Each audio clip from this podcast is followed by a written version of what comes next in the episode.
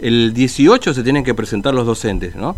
Eh, algunos les están pidiendo hisopados para que se presenten, una resolución ahí del Ministerio de Educación este, que bueno eh, establece cuál es el criterio del regreso a, la actividad. ¿no? Por eso vamos a conversar con el secretario general de Voz Docente, el profesor Manuel Pereira, que tiene la amabilidad de atendernos.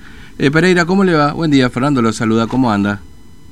Muy buenos días, Fernando, muy buenos días a todos los que nos escuchan. Muy bien, acá estamos ya eh, en, el gremio tratando de hacer un relevamiento con todos los delegados escolares mm. sobre el anuncio eh, presidencial y, mm.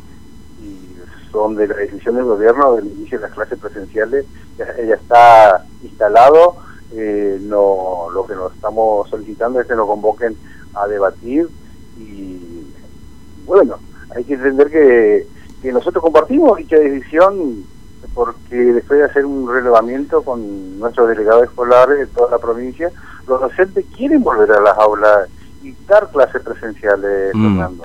Eh, la escuela, además de ser un espacio físico privilegiado para, el rol o para el aprendizaje, es, es, oportunidad de socialización e inclusión para los niños. Eh, eso es muy importante, no solamente el proceso de enseñanza-aprendizaje, también también que los chicos se, se con sus compañeritos.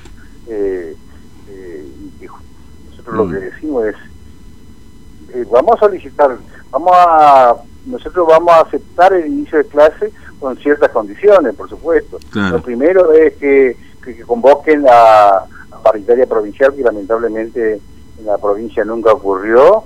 Eh, después la elaboración de un, de un protocolo donde participen todos los actores de la educación, llámese, llámese los gremios, que son los representantes de, los docentes, mm.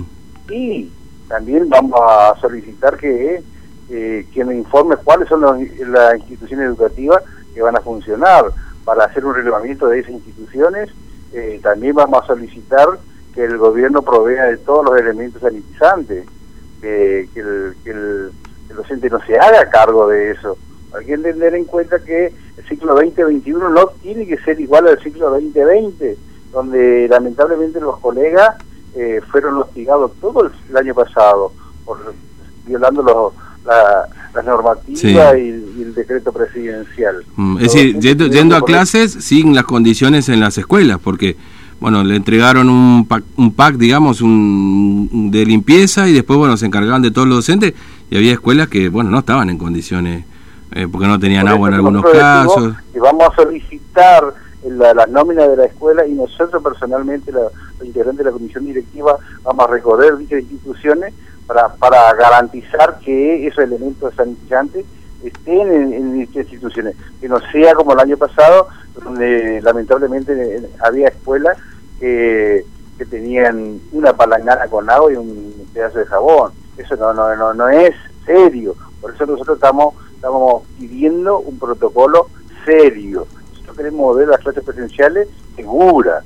Por eso es que nosotros eh, después del relevamiento que hicimos con los colegas que sí quieren volver a, dar clase, eh, es que nosotros pedimos, como dice el Ministro de Educación, juntarnos con la cartera educativa y el COVID-19 para elaborar un protocolo serio, donde se va a cumplir ese protocolo, eh, además. Mm. Ahora, este, miren, justo hoy eh, conversábamos con un señor recién que tiene su hijito de seis años, y que están pidiendo acá que le entreguen un módulo. Entonces pensaba este, justamente lo que usted está diciendo, ¿no? Esto de la integración y demás. Porque imagínense, ese chiquito que ni casa tiene, ¿qué probabilidades tiene de, contar con una clase virtual? Vamos, de tener una PC y de tener una clase virtual. Prácticamente ese chiquito, como otros tantos más, lamentablemente están excluidos hoy del sistema educativo, ¿no? Con, este, con esta virtualidad que se dice, ¿no? Por tenemos que entender, eh, Fernando, lo siguiente que las clases virtuales ya cumplieron un ciclo. Claramente el balance no es positivo, como, como decía vos. Hay, hay una desigualdad muy grande con, con esos chicos eh, que además hay que entender que en las zonas urbanas eh, las clases virtuales del año pasado lo cumplimentaban el 50% de los chicos, ese es el relevamiento que hicieron ellos, mm. y el 50% que estaban conectados eh, solamente cumplían en la totalidad el 30% y el resto lamentablemente no, no accedieron a, las clases virtuales. Por eso mm. nosotros decimos que es necesario el regreso a las clases presenciales siempre y cuando se cumplan con todo lo, establecido en el protocolo. Por eso nosotros eh, solicitamos al, al gobierno que tome todos los recaudos necesarios para evitar contagio, Fernando. Nosotros creemos que el gobierno tiene que, tiene que decir, bueno, eh, la educación es prioridad, mm. porque si, la si para la educación, para la provincia la educación no es prioridad, lamentablemente va a ocurrir lo que pasó el año pasado, donde dejaban eh, a, que los directores eh, decidan y que presionaran a los docentes que se a la clase sí o sí. Eso no tiene que ocurrir. Mm. Ahora, ¿están viendo esta resolución que que, que, exige a los docentes, por ejemplo, hisopado en la presentación. Eh, ¿Se han enterado de que hay escuelas que le están reclamando esto a los docentes para presentarse? Por ejemplo, sabemos que hay docentes de capital que trabajan en el interior y que tienen que viajar ahora para presentarse y que le están haciendo ese tipo de exigencia. Nosotros tuvimos conocimiento de algunos, de algunos afiliados que, como vos decís, que se tienen que presentar en el interior. Nosotros le decimos a esos colegas que su, su licencia termina el 15 de febrero. Mm. No se puede interrumpir su licencia antes del 15 de febrero sin un instrumento legal. Tiene que salir un instrumento legal para cortar esa licencia. Si el colega se tiene que tiene que presentarse el 18, se presenta el 18, tiene que estar en la institución educativa el día 18, no 14 días antes como... porque hay lugares que les exigen la cuarentena inclusive, ¿no? Que le exigen 14 días de cuarentena. No, no, y si tiene que hacer la cuarentena, que la haga a partir del 18 en adelante. No antes porque le está cortando las vacaciones.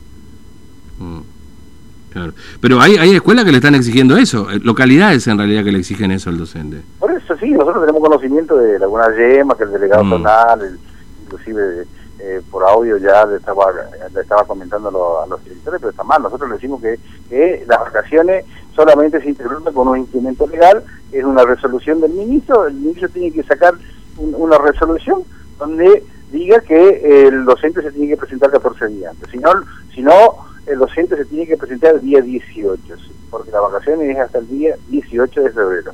Mm. Este, y, y, bueno, tienen la esperanza de que los convoquen porque usted sabe que este, siempre hay un grupo de gremios que son los, los favorecidos, digamos, con las convocatorias, ¿no? Eh, lamentablemente en nuestra jurisdicción hay dos gremios que no sé por qué, cuál es el motivo que nosotros hemos presentado petitorio para participar en la mesa de discusión salarial y que abra el ámbito institucional donde los trabajadores podamos discutir, consensuar con la patronal las condiciones salariales, laborales y previsionales de todos, los trabajadores. Eh, hay que ver que el agravamiento de la, situación económica em, eh, se, es, es visible en, el último, en los últimos meses del, año 2020 y a principios del 2021.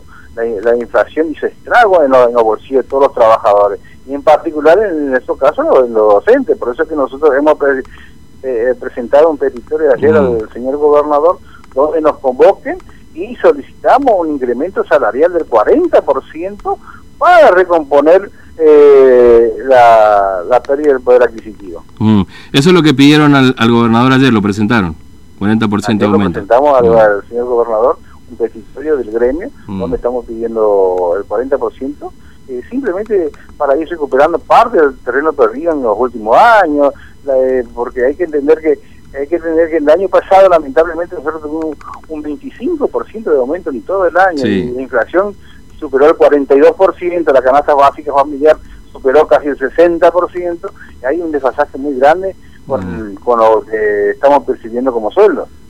Ahora, eh, no, sé si vio ayer, pero que, que salió publicado este esta escala, digamos, de, de provincias y lo que recibe un docente de, de, primer grado con 10 años de antigüedad, que Formosa está este, en, en, la cola, digamos, de los, de los salarios es decir, que menos cobra. Esto no es ninguna novedad en todo caso, ¿no? Es, es lo que se viene diciendo y se viene hablando hace mucho tiempo, que el, docente formoseño está entre los que menos cobra de todo el país. Acá el año pasado nosotros hicimos una campaña con otras provincias porque lamentablemente, eh, como nos, ocurre a nosotros en las otras provincias también, los reclamos no tienen respuesta.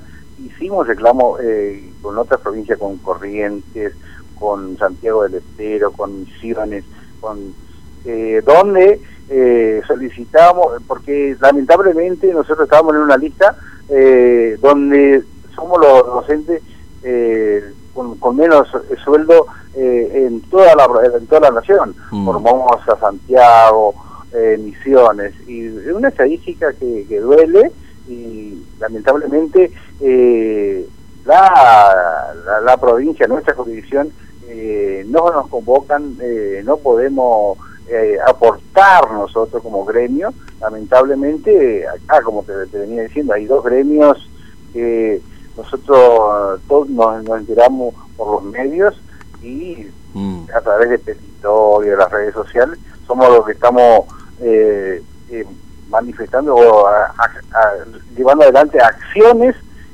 lamentablemente, a través de las redes sociales. Bueno, este Pereira, gracias por atendernos, muy amable, que tenga buen día, un abrazo. ¿eh? muy buenos días. Hasta luego.